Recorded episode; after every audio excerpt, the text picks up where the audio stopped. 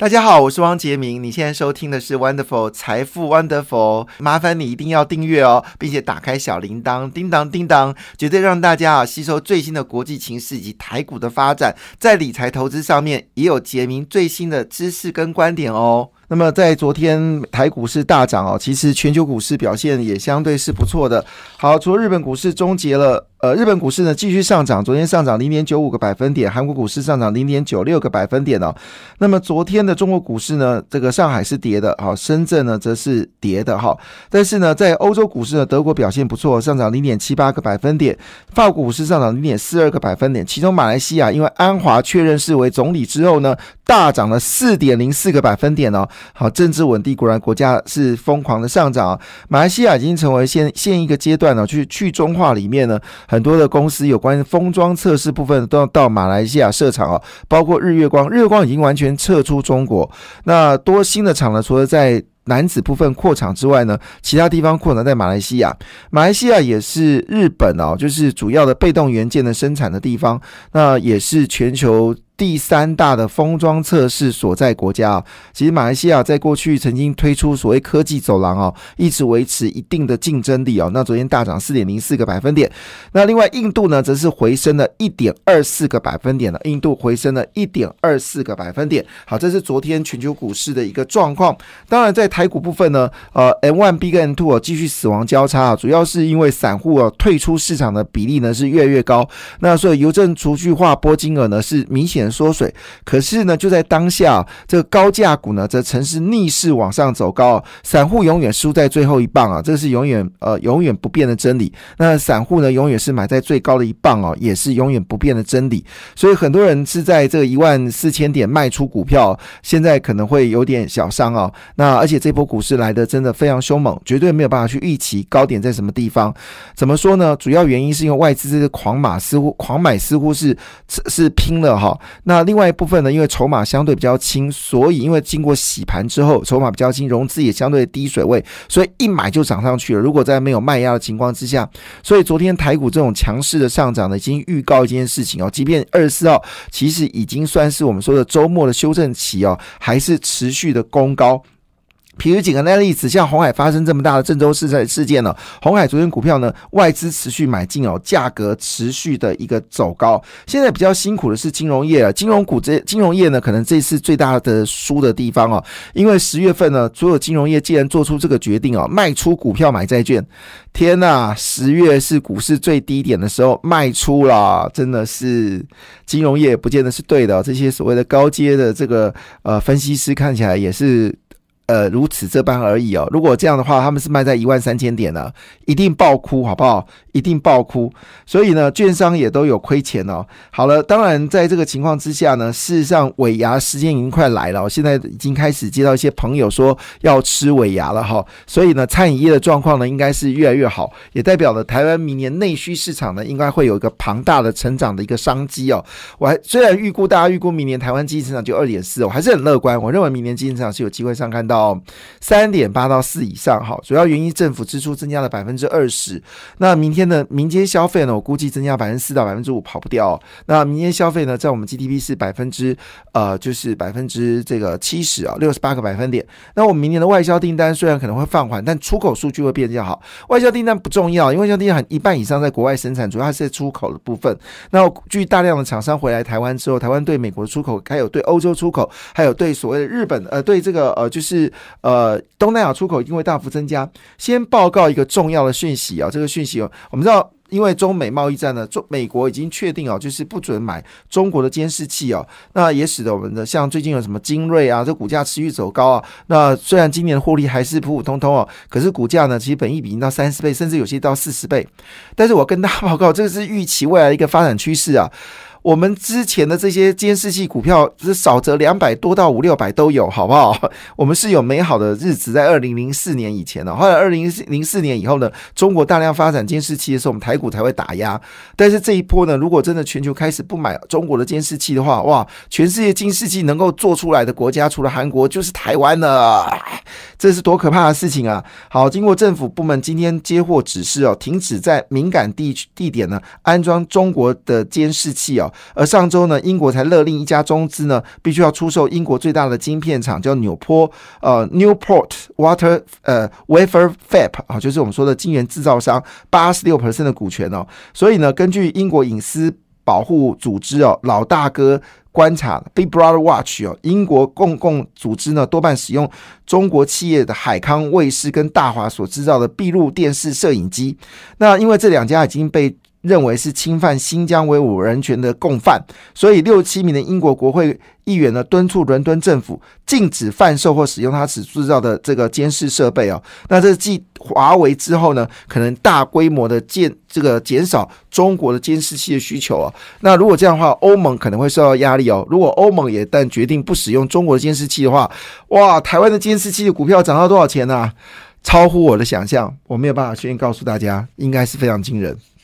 好，那当然呢，最近股票呢都开始走这个跌升反弹哦，就是有题材性的股票重挫的都开始走高哦。那其中呢，当然有一档股票叫飞鸿哦，那飞鸿昨天一口气大涨了六个百分点，呃，股价呢已经穿越三十八点八五个百分点。飞鸿曾经在二零零四年以前是是标股哈，后来经过了就是七八年的一个沉顿哦，那么这几年呢转到所谓的充电窗。那它其实获利呢，还是属于美股是在亏损的状况哦。但是是呢，第三季呢，呃，对不起啊，它呃是有赚钱的，它现在已经赚了零点零四元哈。那去年是亏了二点九七元，每股亏零点八八元了。那么第三季的税后盈利呢是零点零七元哦。那前去年同期是亏掉零点零四元。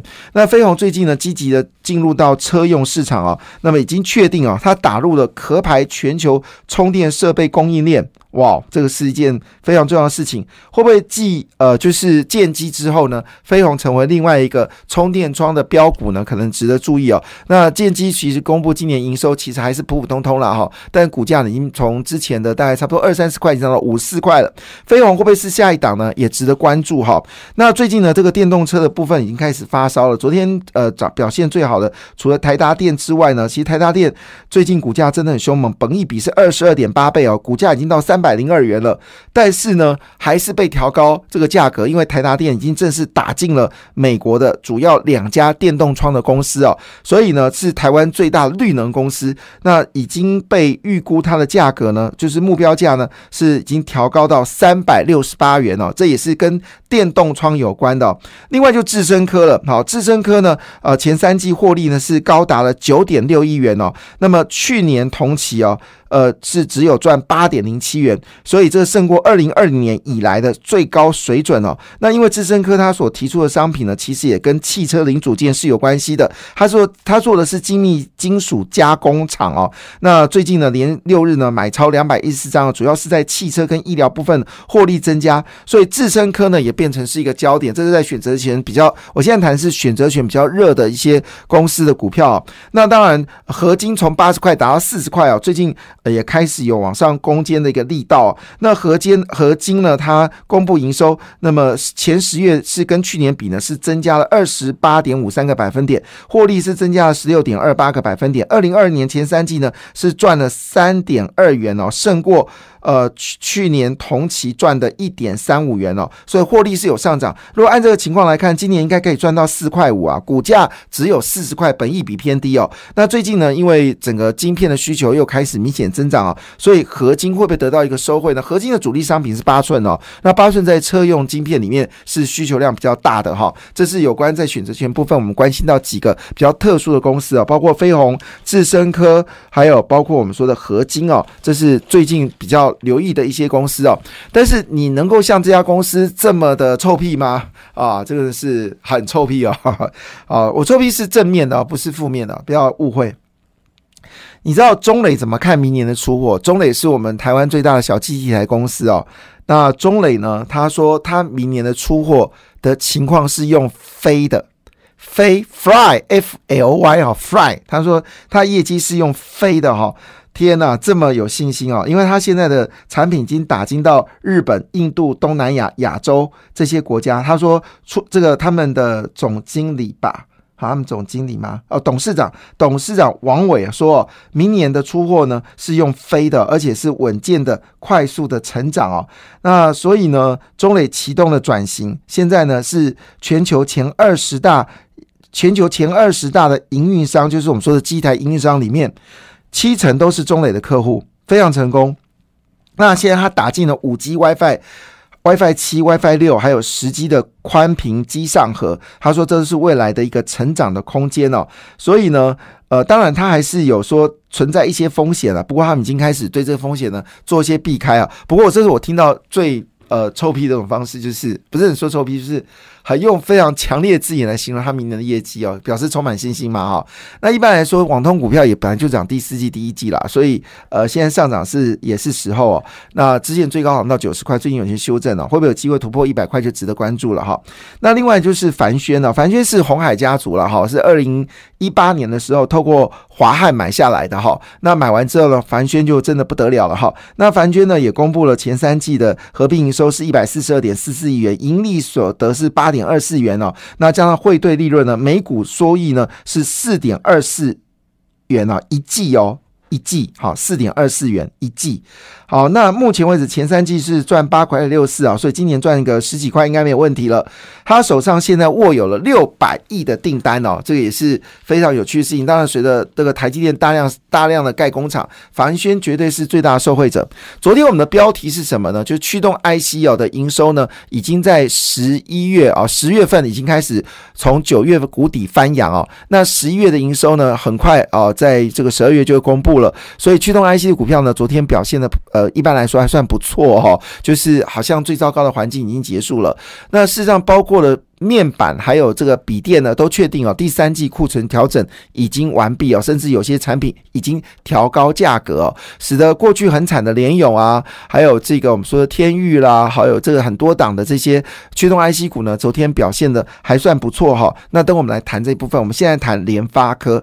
那联发科呢，也是在这一波修库存修正里面最惨的公司哦。它特别是在十月份所呃十月份公布十月份的营收呢，创下了比去年还低的数字，但股票呢却逆势上涨哈，那我记得在前阵子呢，有两家券商呢就把台积电甚至看到只剩下两百块，好像汇丰吧哈，汇丰说台积电呃联联发科只有两百块啊，那如果你听他讲的话，你现在就要哭了哈，你听要哭了哈，因为呢最新瑞银已经调高了联发科的目标价呢到八百一十五元哦，那主要是因为中国的智慧机的销售呢已经看到明显的增长，我认为啦，看联发科就不能只在单纯它的讲这个智慧机。因为联发科在 WiFi Seven 很可能也有大爆发的一个成长的情况，那他们也转到 AI 晶片哦，所以联发科的产品多元化。那么蔡立行已经说过，明年是多元化的一个发展，因为多了新的三种产品上市哦，所以八百一十五块，我觉得可能还是客气的啦哈，可能还要继续往上调。好，那之前它是一千一百块，好，最低跌到了大概差不多六百三左右，六百四。如果那六百四买到的人，恭喜你哦，你这一波至少可以赚两百块钱，恭喜恭喜恭喜！但是呢。其实最剽悍的应该是在细制裁部分哦。那昨天呢，整个细制裁还有 ABF 窄板呢是非常强劲的。那当然也恭喜啦，就是有听我们节目的人其实是很开心的，因为我们早在两个月前就提醒大家，南电、星星跟景说你一定要买啊，因为实在是跌太凶了哦。果不其然，现在股价呢也开始慢慢的回升了。那么景硕现在是一百二，星星是一百五七，南电是两百七。外资看南电是三百六，但是要从六百块跌下来的。细制裁部分里面呢，昨天最猛的是。金星科，金星科呢，昨天涨到五百八十一块，提供大家做参考。感谢你的收听，也祝福你投资顺利，荷包一定要给它满满哦。请订阅杰明的 Podcast 跟 YouTube 频道财富 Wonderful，感谢，谢谢 Lola。